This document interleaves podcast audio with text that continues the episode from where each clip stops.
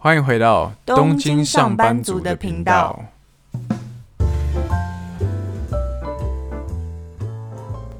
David，你还记得第一次在日本泡温泉的体验吗？呃，第一次泡温泉已经很久以前了，因为台湾人很喜欢来日本玩，所以第一次应该是在很小的时候，跟我爸去北海道。当时是冬天，然后下着大雪，我们去泡露天的温泉。肩膀以下热到爆，但肩膀以上却非常的冷，真的印象太深刻，觉得这真的是太享受了。那我第一次在日本泡温泉的体验真的跟你太不一样了啊！我作为一个南方人，没有进过东北的澡堂子，第一次在日本泡温泉真的是充满了羞耻感。我看到其他客人神情自若地脱光衣服，一片春光，我当下真的是不知道眼睛该往哪里看。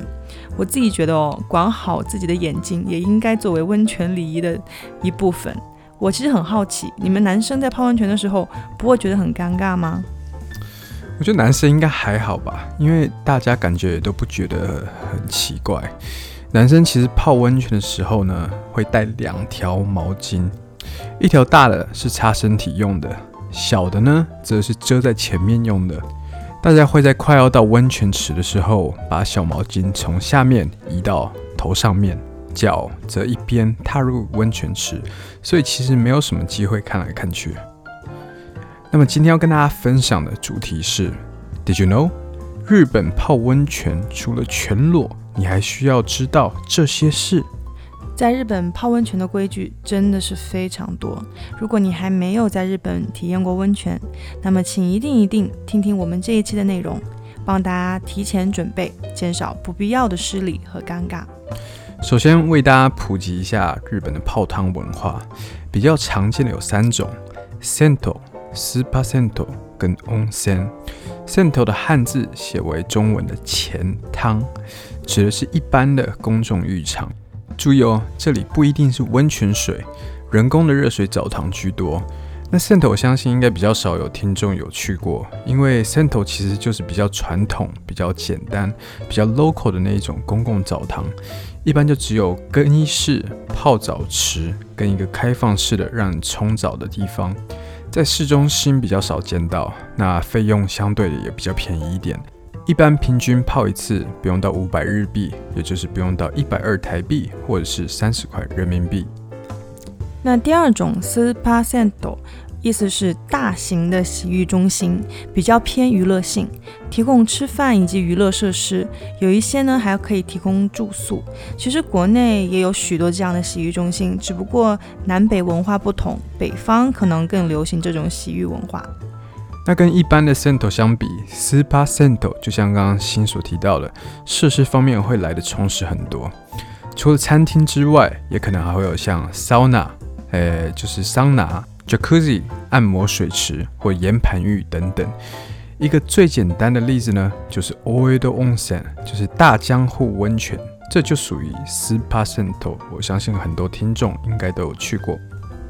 那最后就是温泉，根据日本温泉法，从地表涌出的泉水包含特定的矿物质，摄氏二十五度以上才能被定义成温泉。大部分日本的天然温泉也会设置洗浴设施，因为客人们需要洗干净身体才可以泡温泉。不过呢，也有一种十分传统的不设置任何洗浴设施的温泉。我们一个月前刚去过，呃，温泉之乡加贺，那是我第一次体验没有洗浴设施的温泉。一进去就是一个温泉池，就客人们直接脱光了，然后。简单的拿这个木勺冲洗一下身体，就直接进入。老实说，我当下是很抗拒体验的，毕竟其他客人也没有洗干净就直接进入到温泉。我其实很担心卫生的问题，但让我非常惊讶的是，温泉池里的水真的是清澈见底，看不到任何的灰尘。对，我还记得当时我们两个泡完出来，都一同感叹，觉得怎么可以这么干净。因为一般我们在家里泡澡的时候，水里都可能会看到一些体毛啊，或者身体的油脂等等，所以我们真的很好奇这些古老的温泉到底是怎么运作的。如果有听众知道答案的话，也请一定要跟我们分享哦。那为了让大家有更好的泡汤体验，我们为听众们总结了需要特别注意的几点事项。由于文化不同，尊重日本当地礼仪是很重要的哦。那第一点就是泡汤前需要脱光衣服，对，是脱光。女生们也要注意哦，内衣也需要脱掉，而且是不能围着浴巾进入温泉池的。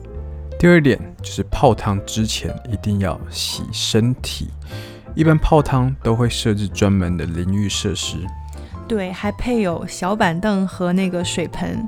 日本这边啊、呃、是坐着洗澡的，这一点我真的到现在都非常的不适应。我非常的适应，反而没有坐着，我还不知道怎么洗呢。好，那第三点就是，呃，我们的毛巾是不能直接放进温泉池里的，啊、呃，也不能在这个温泉池里面洗身体，就是搓泥，这个是不允许、禁止的哦。那毛巾要放哪里好呢？毛巾通常就放在头上。对，然后女生其实可以，呃，用毛巾把头发盘起来，因为这一点也是很重要，就是女孩子是不能披着头发的，就是你的头发不能够泡在这个池子里面，这个是也是禁止的行为。对，那第四点呢，就是泡完汤要回去更衣室之前，请一定要擦干身体。那接下来这两点呢，我们相信呃很多听众们都一定知道，但是我们觉得还是很有必要强调，就是不能随地吐痰，以及不要大声喧哗。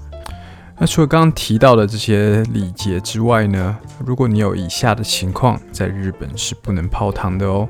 第一是如果你有纹身。第二是病重的人，呃，比如说如果你有心脏病啊、肾脏病等等，可能需要先询问医生是否可以泡汤。那第三是如果你有发烧，因为泡汤呃有可能会加重病情。第四是喝醉酒的人，泡汤喝醉酒的时候去泡，真的非常危险，真的有可能会溺水。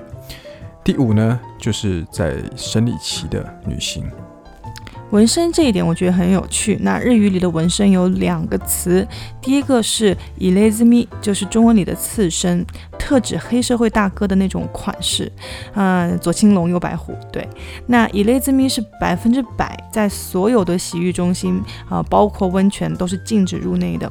那日本人认为呢，刺青是黑社会成员的象征，为了避免这些暴力团伙在温泉剧中闹事，所以大部分日本温泉店家就会会。公告说，有刺青的人禁止进入温泉。那另一个词就是英文里的 tattoo，我们所理解的那种流行意义上的纹身。那 tattoo 呢，也会有被店家拒绝泡汤的可能性。不过一部分温泉店家会提供给客人这个纹身贴，你需要贴好再进入温泉池。不过，嗯，如果大家有纹身的话，呃，我们去泡汤之前还是先跟店家询问一下比较好，不然泡到一半被人家赶出来就会很尴尬了。好了，那今天就先分享到这边，我们下礼拜见，拜拜。